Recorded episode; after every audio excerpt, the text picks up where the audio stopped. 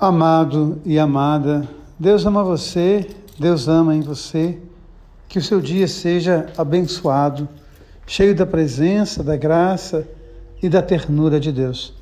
Eu tenho percebido pessoas do Brasil inteiro, pessoas de outros lugares do mundo, França, Singapura, Estados Unidos, Portugal, Itália e tantos outros lugares que participam da palavra que recebem a palavra, que partilham a palavra e fazem com que esse amor se torne presente na vida das pessoas.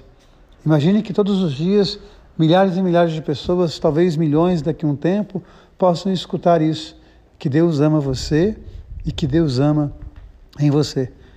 A importância da sua vida diante de Deus.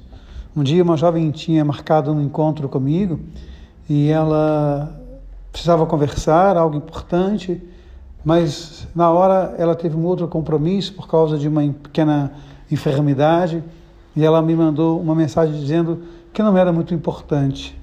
Eu disse para ela: claro que é importante. Tudo que toca a sua vida é muito importante. Você não pode conversar comigo hoje, mas marque um outro momento, porque você é importante, porque Deus ama você, porque Deus ama em você a gente pensar no valor da nossa vida. E quando nós olhamos hoje a palavra, a gente percebe isso em Paulo, a sabedoria de Paulo. Ele é colocado diante de dois grupos antagônicos, saduceus e fariseus. E ele coloca a mensagem de Jesus diante daqueles dois grupos e ele faz uma parte entender que Jesus é o Senhor da vida, que Jesus é o Senhor da ressurreição, que é aquele que veio para que todos tenham vida e tenham vida em plenitude. E diante disso, ele consegue dar mais um passo. E mais do que isso, ele percebe a presença de Jesus dizendo a ele: Você deu testemunho do meu amor, eu também estarei presente na sua vida, eu também darei testemunho de você. Você não está sozinho. E é essa mensagem que eu quero deixar hoje no coração de cada um de vocês.